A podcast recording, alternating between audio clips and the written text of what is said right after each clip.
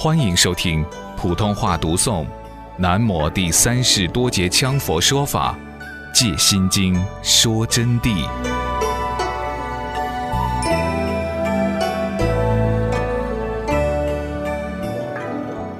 第一部分借经题而说法。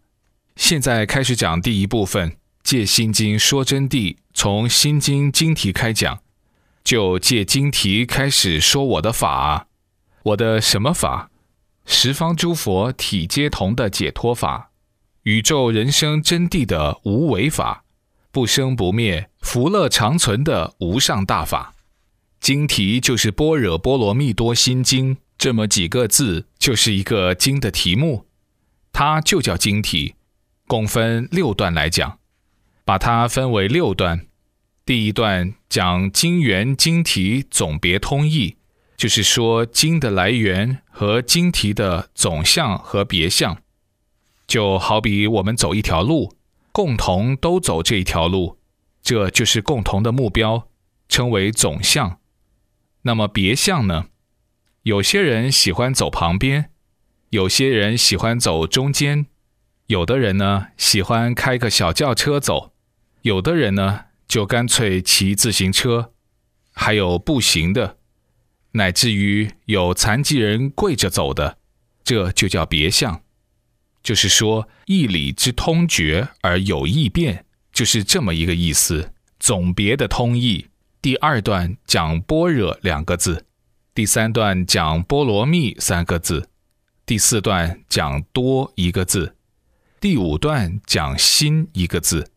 第六段讲“经”一个字，那么多字一个字呢？在古德门所著的其他书上，基本上没有单独把它分开讲的。我把它分开了。为什么要分开？因为释迦世尊、观世音菩萨的真谛如是，应当分开。哎，这不是我自赞毁他啊！说到这儿，我就要告诉同学们了：我们学佛法。首先要求断我执，那么上师在这里给同学们讲佛法，就口口声声的我我我又如何，我又如何？这不是我见不我见的问题。我在这里要给你们讲清楚，释迦牟尼世尊不但没有我见，而且是正道无上正等正觉的彻底圆满的顶级大圣。他在说法的时候，处处都是我，所以这里要先讲清楚的啊，不要产生了误会。如果误会了，你们反而得不到加持了。我只举一段，释迦牟尼佛曾经这样说：以前我跟弥勒菩萨一起学法，该他先成佛，但由于我比弥勒菩萨精进，所以我就提前成佛了。这难道说他是我见我执吗？不是，就是说不给你们讲啊，你们就听不懂。因此，为了告诉同学们真实现象，所以说必须要把真实之理讲出来，你们才听得懂。那么今天在讲心经，难免会遇到很多这类的问题，大家要以正确的观点去领悟。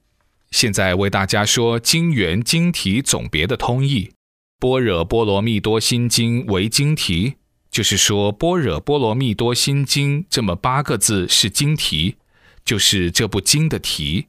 此经是什么经呢？是大乘经。经里面要分小乘、中乘、大乘，当然还有密乘。那么它是大乘经，是无上经。无等等经，什么叫无上经？这个话经常都在说，可是有些同学们连这点都不理解。无上就是说高到了顶点，没有任何东西再能凌驾于它之上，就叫无上。上面没有东西了，无等等，没有任何经书可以和它齐等，就叫无等等。因此。我们能听到这样的无上无等等经，你说多了不起？你们的福报有多高？佛所说大藏圣教的心印，全部收摄在这个心经里头，尽收其文，含摄大部般若六百卷之要义精华，而非独立经藏全文之句，尤为般若的心印。他把六百卷般若全部都含摄了。般若不只是《金刚般若波罗蜜多心经》，也不是《摩诃般若波罗蜜多心经》，也不是《金刚般若波罗蜜经》，它是有六百卷的心印。但是虽然如此，但它并没有立很多的文字，是很少很少两百多个字，就把经藏的全部内涵都收进去。他就把整个佛的真谛，把佛的心印都收进去了。所以这个经是非常非常值得我们尊重。在教典中有这样的说法：一切经中，般若经最大，因为般若经是彻底说透了宇宙人生及万物的真谛，我与万物的本来面目。万物的真谛是什么？就是所有一切有情无情一切物体的本来面目，看得到和看不到的。到底是什么？是他们的本来面目。我这儿面前的这支钢笔，我就以这个钢笔来举个例给大家听。它是不是钢笔？它本身不是钢笔，它外表做的形体是因缘聚合成了钢笔。因缘离散就没有钢笔了，那是啥东西呢？就当体而论，它是塑料吗？铁吗？镀锌吗？以及水嘛，颜料嘛，无非就是这几样东西。它本体不是钢笔，你只要花上十秒钟，它就不是钢笔了。拿一个石头来噼里啪啦把它打烂，然后捡一个渣问你这是啥东西，你马上就会说，嗯，这是个什么渣，或者是塑料，或者是铁。其实塑料、铁也非实有，也非本体。所以我们要找它的本来面目啊，就是说它本身不是钢笔，我们人也本身不是我们人，每个万物也本身不是他们自己，而有一个他们真实的不生不灭的他们的本身。般若就专门帮你们挖这个东西，这个本体挖到就能了脱生死，就不生不灭。所以，这个般若经啊，是阐述人生、宇宙万物之本来面目。这本来面目是没有生死的。所以，般若经最大，般若经称为无上。在佛说的一切经中，以大乘法为最高最大，这是高僧大德们都知道的，而且修持好的以及经教熟练的善知识也晓得。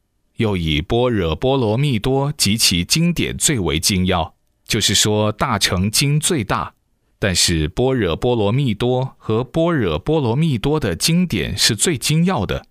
此经又是一切般若经中的心要，故而此般若波罗蜜多心经为经中之经，法中之大，无上之经也。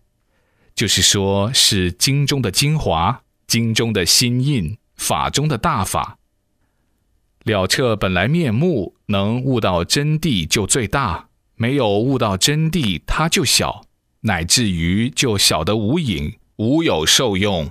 所以听这个经，一要有恭敬心，二要认认真真的听。听完以后，还要回去看，自彻自悟。这里面呐，悟境很深，千百亿万个差别。我告诉你们，但愿你们听完以后有彻悟的境界。